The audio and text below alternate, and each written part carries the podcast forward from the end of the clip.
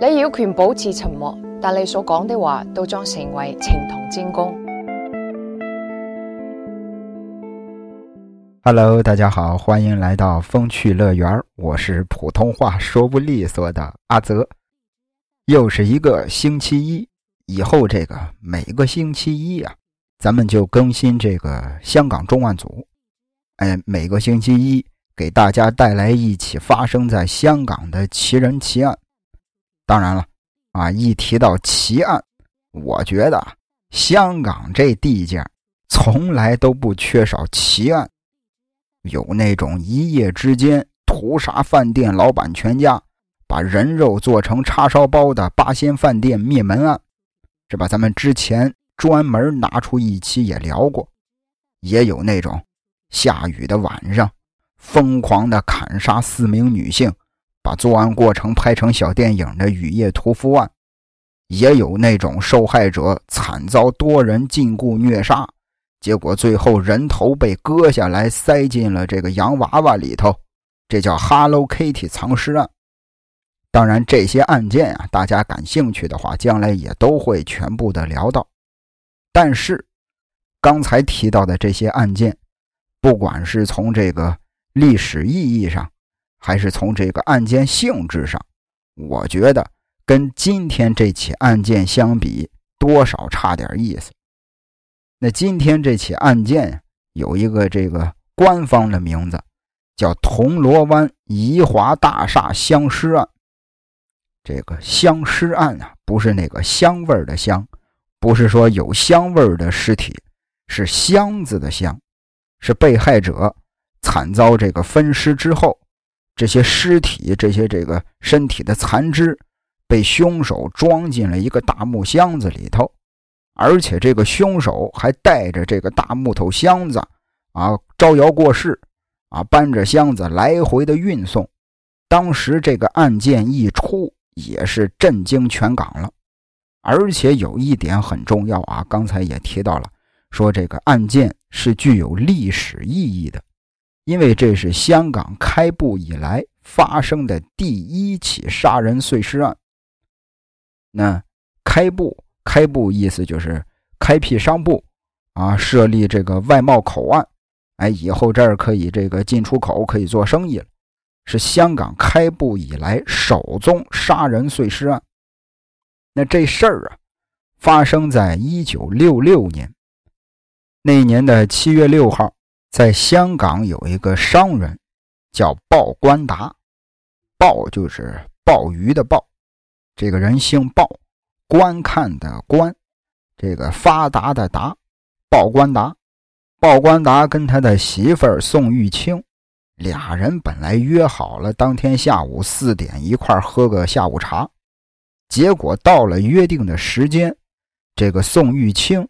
一直见不着自己的丈夫鲍关达，怎么回事按说这个商人鲍关达呀，从来都是非常守时的，一向没有这种迟到啊、这种这个婉约的这种行为。于是她就给自己的丈夫打电话，打了好几通电话也没人接。由于当时啊，正好是他们公司搬家的时候，这个宋玉清呢。就以为鲍关达可能是忙于一些琐事啊，一时之间无法脱身。随后，宋玉清就自己回家了。可是，一直到了当天的深夜，宋玉清始终没等到丈夫鲍关达回家。这个宋玉清当时也是联系亲朋好友啊，也是这个自己私下里去寻找，当然也都没有得到结果。转过头，到了第二天。宋玉清等到上班时间，又打电话到了公司。公司的员工接电话说：“这个老板啊，鲍关达一直没来公司啊，啊也没来上班啊。”之后，宋玉清又是陆陆续续的打电话回公司，每次接电话的员工都说：“老板鲍关达没来公司。”那整整一天的时间过去了。宋玉清自己在家坐着，啊，自己这个老公、丈夫也找不着人，心里边忐忑不安。除了打电话回公司之外，自己周围的这些亲朋好友也都是打听了一个遍。然而报官达就是人间蒸发了，一点消息都没有。宋玉清这儿在家寝食难安，她想，如果自己的丈夫报官达再没有消息，自己就只能去报警了。而就在这个时候，宋玉清在自己家的信箱里。发现了一封署名叫黄龙党的勒索信。黄龙党啊，黄色的黄啊，这个真龙天子的龙，党就是那个党啊，黄龙党。一封勒索信，信里边说这个报官达已经是被绑架了，要求这个宋玉清付五万块钱的赎金。而且也叮嘱宋玉清千万不可以报警，如果你报警的话，我们就撕票。当时宋玉清妇到人家，直接吓坏了，哐当一声就瘫坐在地上。随后也是赶紧找来自己的女儿商量对策吧。结果没过多长时间，宋玉清啊又接到了一通神秘的电话，在电话那头，对方说。我们已经撕票了。说完了就把电话挂了。宋玉清当时几乎都快晕了，说怎么办呀？赶紧报警吧。那警方介入之后，发现这封勒索信这里头问题很多。首先，你看这封信，它的文笔很拙劣，文理不通。从字迹上来看呢，感觉就像是小孩子写的，而且更荒唐的是什么呢？绑匪要求宋玉清将赎金放在他家外挂电梯旁边的垃圾箱里，这有点太不合情理了。这个绑匪要求这个这个肉票的家属送赎金，送赎金的这个地方在哪儿呢？就在这个肉票家外边的电梯旁边。那警方判断，这事儿啊，可能不是一起绑架案。为什么呢？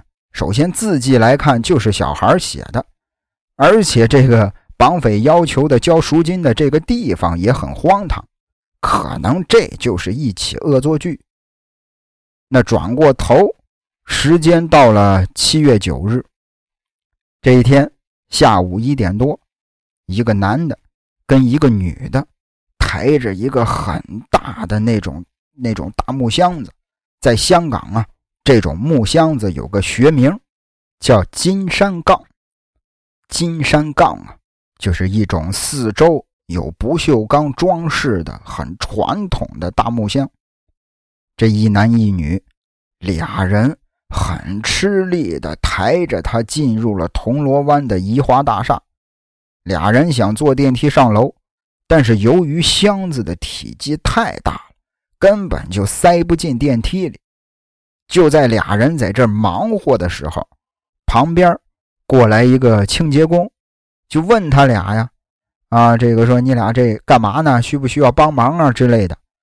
那这对男女。说自己要去大厦的十七楼，在十七楼啊有一个健身学院，哎，我们去给这个健身学院送货。但是清洁工站在旁边看着这个箱子，就觉得不对劲儿。怎么呢？首先，这个箱子呀是那种木头箱子，木箱子中间肯定会有一些缝隙，在箱子的缝隙里。不断的渗出来一些黑色的液体，而且整个箱子臭气熏天。清洁工觉得不对劲儿，赶快就拦住了这俩人。那在交涉当中，大厦的保安也看见了，保安也过来询问。结果这对男女一看保安来了，俩人丢下箱子，扭头就跑。当时站在那儿，保安跟清洁工俩人都傻了。说这是怎么了？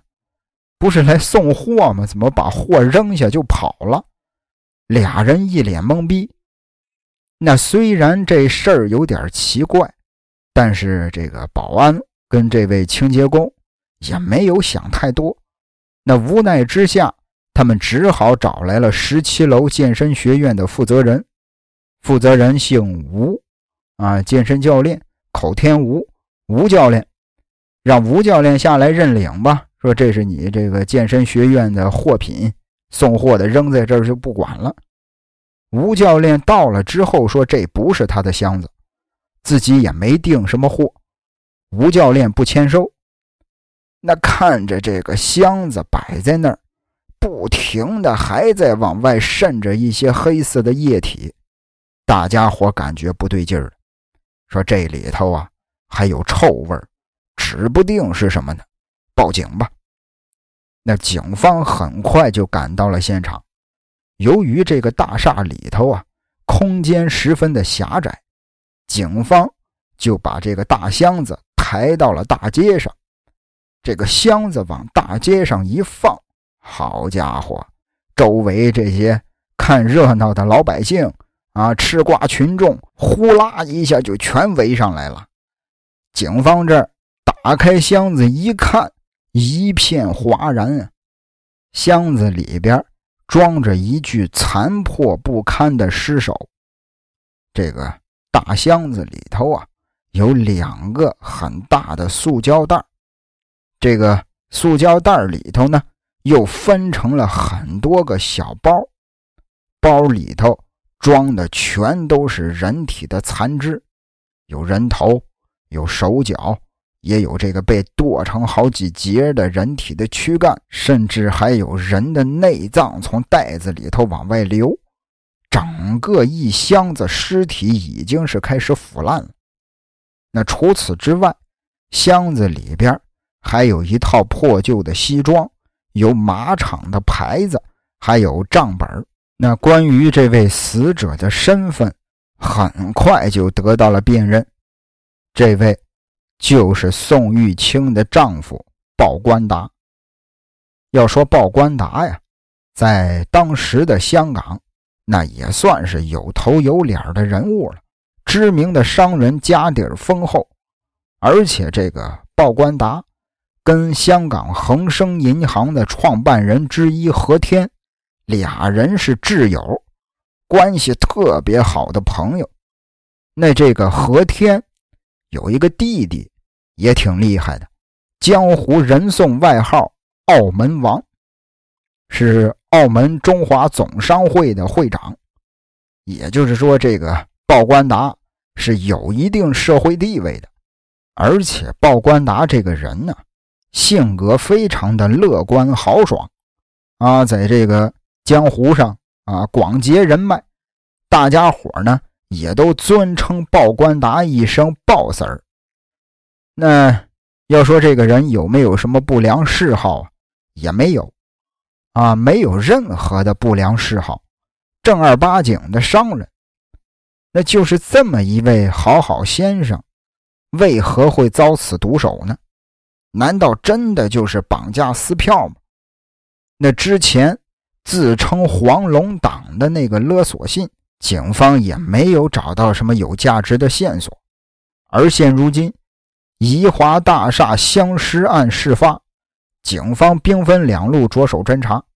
一方面派人前去寻找那对搬运箱子的男女，另一方面呢，找来这个健身学院的负责人吴教练给他问话。那也是很快的，搬运箱子的女人也被找到了。这个女人自称啊，是七月九日下午一点多。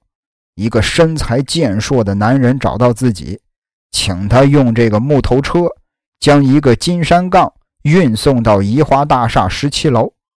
然而到达目的地的这个大堂的时候，由于箱子太大了，啊，根本就塞不进电梯，也没能这个给他办成这件事儿。随后自己就离开了。那后来也是证实了，这个女人只是受雇于人，并不涉案。而从这个健身学院的负责人吴教练口中得知，这个金山杠啊，就是这个大木箱啊，是谁的呢？是健身学院里头一个姓何的学员兼助教的。就是这个学员在健身学院里边这个学习啊，一边学习一边在这儿当助教。那七月九日上午，这个小何啊，就给这个老吴啊，就给吴教练打电话，说家里边有一个大木头箱子没处放，哎，就想临时的寄放在这个健身学院。当时吴教练也同意了。当天下午，啊，保安找他下来接收箱子的时候，吴教练一看这个大木头箱子，臭气熏天。啊，里边还往外淌黑水当场吴教练就拒收了。那警警方呢，也是很快的就掌握了这个小何的全部信息。这个健身学院的学员兼助教，名叫何子言，这小子身材健硕，长相俊美，而且他还参加过很多次健美先生的选举，虽然说每次都会落选。但是也是略有薄名。何子言还有一个媳妇儿，名叫冯玉清，在当时是一个小有名气的歌女，艺名叫依玲。那俩人结婚之后，何子言就搬到了冯玉清家，跟自己的岳父岳母一块住。没过多长时间，何子言跟冯玉清就生了一儿一女。但是由于冯玉清这个工作性质的原因呢，哎呀，这个经常在酒吧啊，在这个夜总会唱歌，接触的人群很复杂，哎呀，经常的到了深更半夜的才回家，夫妻二人也是因为这件事儿经常的争吵。那一直到了六月二十二日这一天，两口子是又吵架了。而且这次吵得特别的凶，俩人不仅撕毁了这个结婚照，这个冯玉清还以杀虫剂混合着酒精服毒自杀，也是万幸啊，得到了及时的救治。经过深入调查之后，警方有了更惊人的发现：这个小何呀，何子言呀。竟然是报关达公司里的员工。那报关达之前做的是什么生意呢？经营黄金业务与证券的按揭。公司规模虽然不大，只有报关达跟小何俩人，但是这个公司在行业里头颇有声誉，而且何家跟鲍家这两家人是世交。早年，这个何子言在广州学习解剖，但是没能毕业。后来经过自己的父亲介绍，来到鲍关达的公司上班。那何子言一直都称呼鲍关达叫世伯。那平时不上班啊，业余时间，这个小何经常去这个健身学院里边去锻炼，去这个兼职做助教。顺便也能挣点外快补贴家用嘛？那以上的迹象表明，这个何子言跟这起案件很可能有莫大的关系。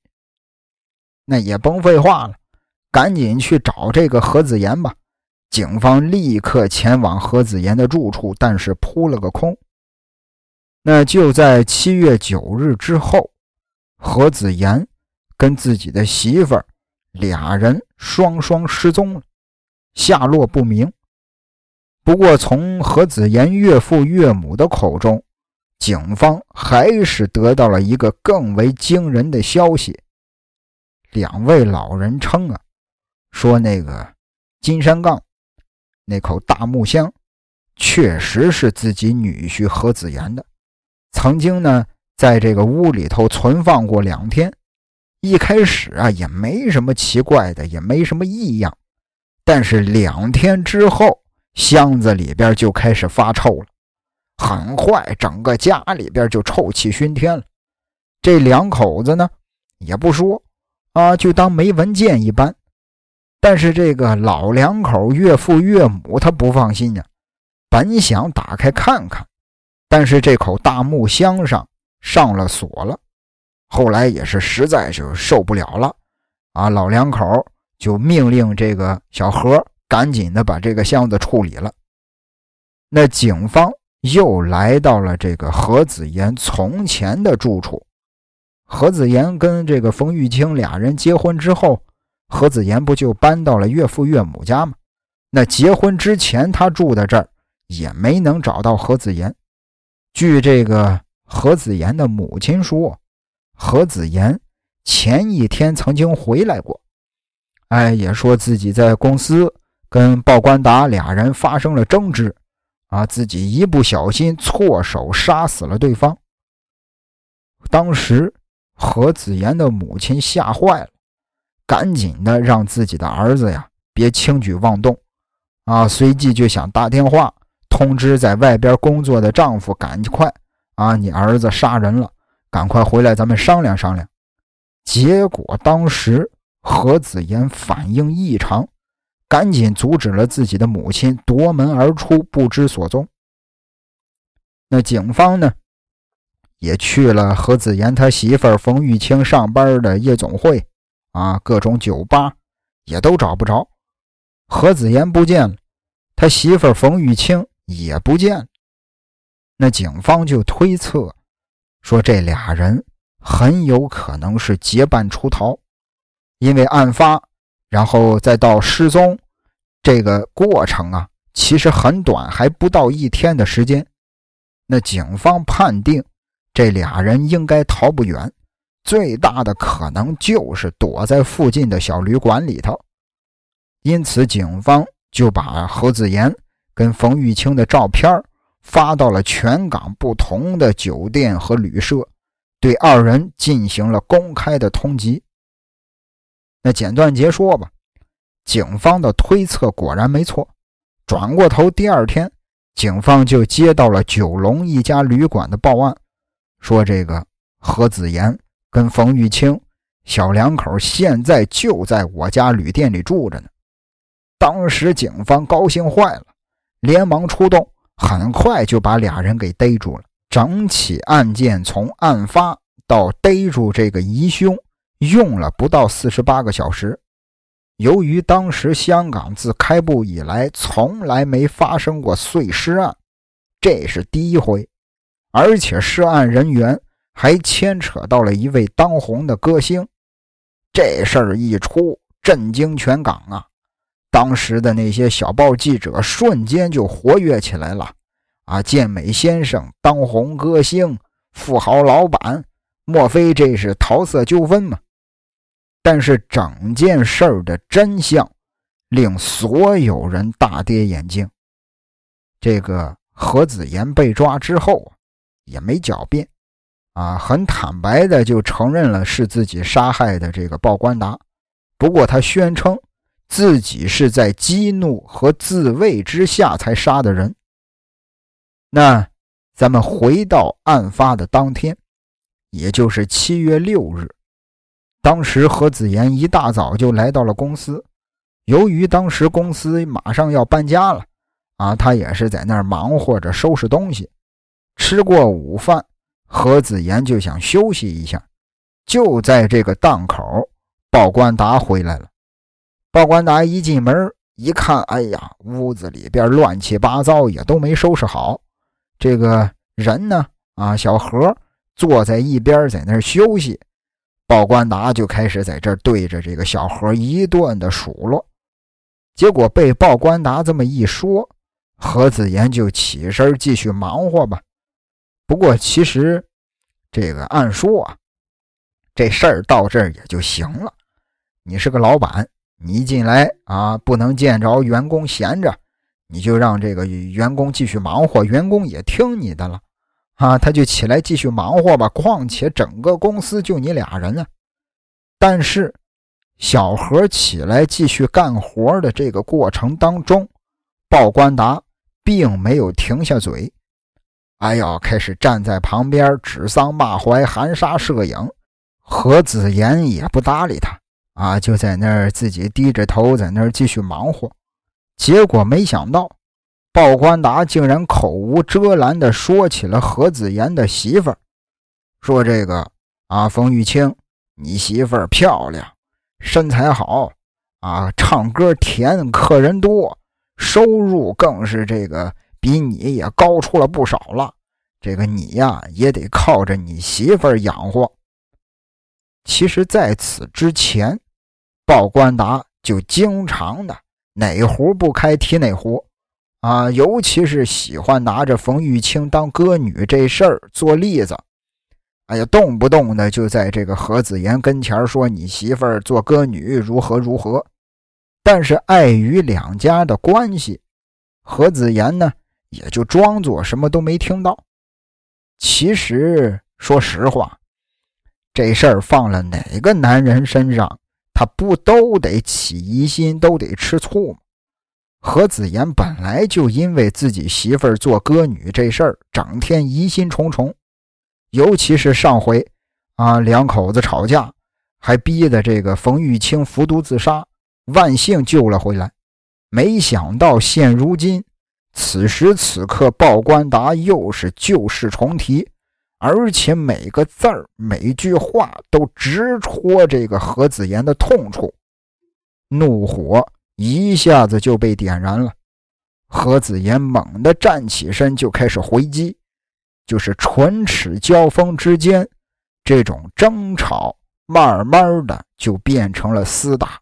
但是别忘了，何子言人家是练健美的。一身的疙瘩肉啊！鲍官达一个小老头根本打不过。鲍官达一看实在打不过，怎么办呢？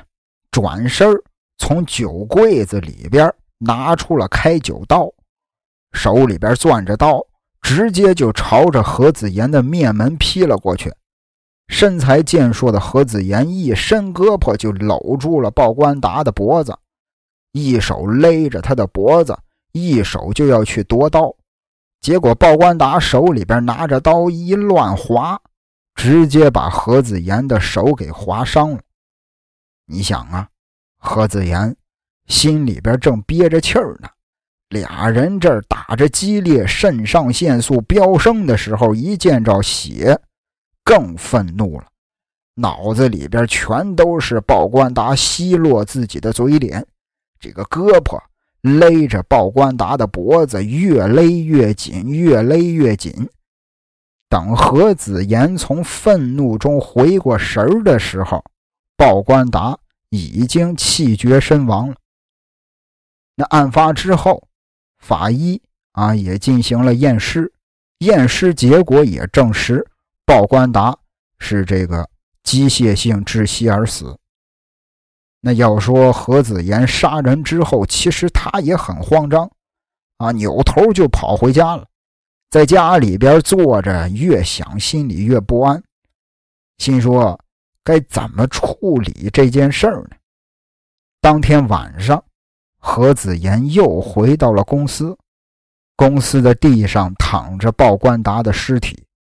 当时这个何子言呀，也是情绪失控了。在公司里大喊大叫，然后用这个厨房里头的菜刀把这个鲍官达给碎尸了。后来也是带着尸块回到了家，又装进了家里边的那个大木箱子里。为了迷惑警方呢，何子言还让儿子和女儿以及这个隔壁邻居家的一个小女孩，三个小孩一块写了一封勒索信。把这封信送到了鲍官达家里，伪装成了绑架案。那在这期间，啊，在这个送勒索信的这个期间，这个金山杠啊大木箱子就一直存放在岳父岳母家中，一直到了尸体发臭，岳父岳母受不了了，命令何子言把箱子搬走。那何子言无奈之下，就找来了一位女工人帮忙。其实本来呀，打算着是一块儿啊，合力把木箱子用木头车搬运到附近的垃圾房就丢了。但是在搬运的途中，何子言改变了主意，他决定把这个大木箱子运到自己做兼职的那个健身学院存放。结果没想到，啊，他们这个搬着木箱子来到电梯口。被这个大厦里头的清洁工发现了不对劲儿，然后紧跟着保安也来了。当时觉得事情不妙，这个何子言拉着女工人转头就跑。那至此，金山岗藏尸案就此被揭开了。从一九六六年的七月十二日起，何子言先后三次受审，一直到了九月二十八日，何子言被判谋杀罪名不成立，但误杀罪名成立，入狱十二年。当然了，这个他媳妇儿啊，冯玉清，由于没有参与杀人，啊，这个冯玉清无罪释放。那在这期间，冯玉清、何子言的媳妇儿在探监的时候，得知何子言染上了毒瘾。哎呀，这个作为媳妇儿也是对他心灰意冷了，往后也就很少去探望他了。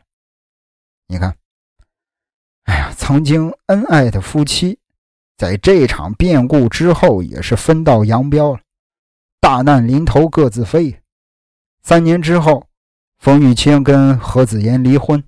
传闻呢，说这个红极一时的歌女，跟一位美国商人去了日本冲绳定居了。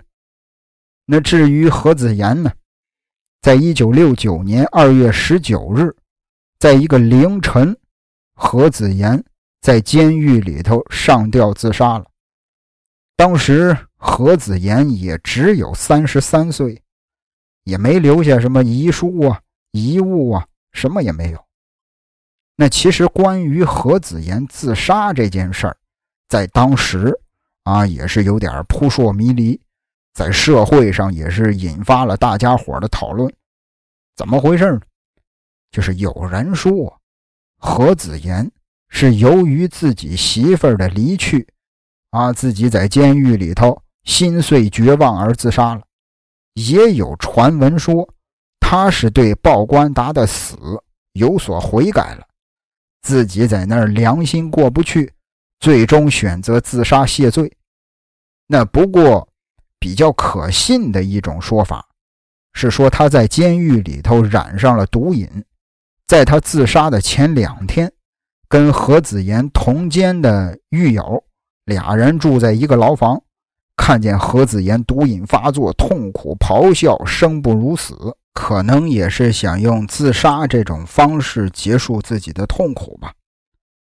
而且这个，由于这起案件比较出名，啊，也是香港开埠以来第一宗碎尸案，这起案件呢。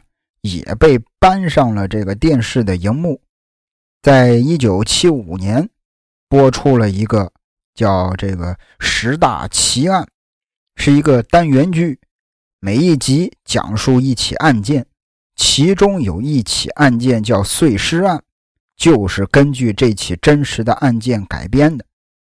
啊，大家这个如果感兴趣啊，可以找来看一下，叫《十大奇案》。那纵观。这起案件，说实话，这个报官达他的死固然有他自己嘴欠的因素，不过这个 何子言他的这种不自信啊，这种说难听点这叫屌丝心理，其实也是问题的关键。其实要说何子言他的家世也算不错，但毕竟跟这个冯玉清。俩人其实就是两个世界的。虽然说冯玉清漂亮聪明，啊，也深爱着何子言，但是歌女这个身份、这个职业的特殊性，加上这个冯玉清啊，用香港话说“人靓歌甜”，那这个何子言呢，去参加健美比赛，每一次都落选。表面的自信其实是掩盖他内心的自卑，这在何子言的心里边就像是埋下了一颗炸弹。不幸的是，鲍官达啊一时的口舌之快，引爆了这颗炸弹。老话说得好啊，婚姻大事讲究门当户对。其实，在一定程度上，这句话呢也不是没有道理。两个人的出身，包括这个经济、这个三观各个方面吧，都得这个类似，都得相当。那遇到问题的时候，俩人才能很容易的想到一块儿，才能找到解决问题的方法。这样一来呢，也会减少很多不必要的麻烦。这就是婚姻大事门户相当的这个意义吧？啊，不一定非要说是这个，我是个穷光蛋，我也要找一个穷光蛋，不是这意思啊。就是起码俩人的三观得是一样的，而且俩人的这个出身啊，他不能差距太大，差距太大真的是很难过到一块儿。那聊到这儿，这起案件也就结束了。呃，这个最后啊，跟大家说一声啊，这个上期节目可能是在结尾的时候没太说明白，我主要是害怕大家伙这个花冤枉钱。要抢先听啊，听这期节目需要购买一个特权包，有一个专属特权包，有一个这个高级特权包。大家伙一定要看清楚下头的这个选项，特权包下边不是有这个一排选项吗？您都拥拥有什么样的特权？一定要购买这个高级特权包。如果说买的是这个专属特权包，是没办法抢先听的，只能是高级特权包才能抢先听。当然，这事儿也不是阿泽我规定的，这是人家荔枝规定的啊。这件事儿呢，我也没办法靠我自己的一一己之力给他改变了啊。我这个能力也确实有限，大家伙记清楚，一定要买这个高级特权包，千万别花了冤枉钱。那最后。感谢您的收听，咱们下期再会。风中风中，心里冷风，吹失了梦。时未过去，就已失踪。此刻有种种心痛，心中心中一切似空。天黑天光都似梦，迷迷惘惘聚满心中。吹中一片冷的风，各种空虚冷冷冷，吹起吹起风里梦。过去的心火般灼热，今天已变了冰冻。记忆中突然又痛，只因空虚在作弄。你似北风，吹走我梦。就让一切随风。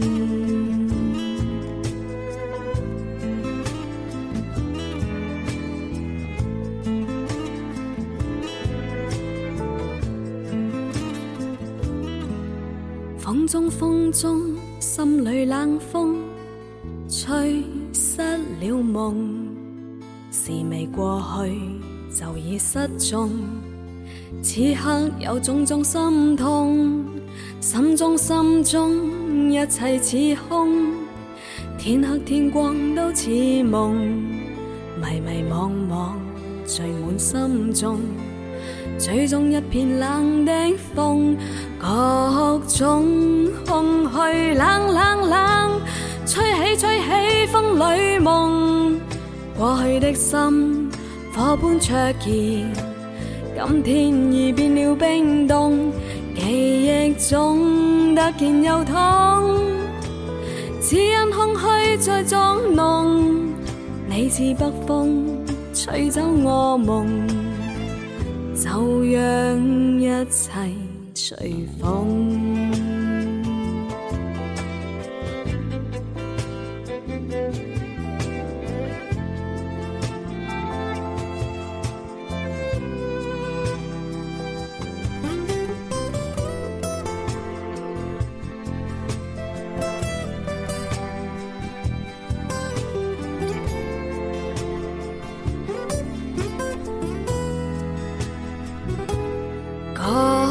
种空虚冷冷冷，吹起吹起风里梦。过去的心火般灼热，今天已变了冰冻。记忆中突然又痛，只因空虚在作弄。你似北风，吹走我梦，就让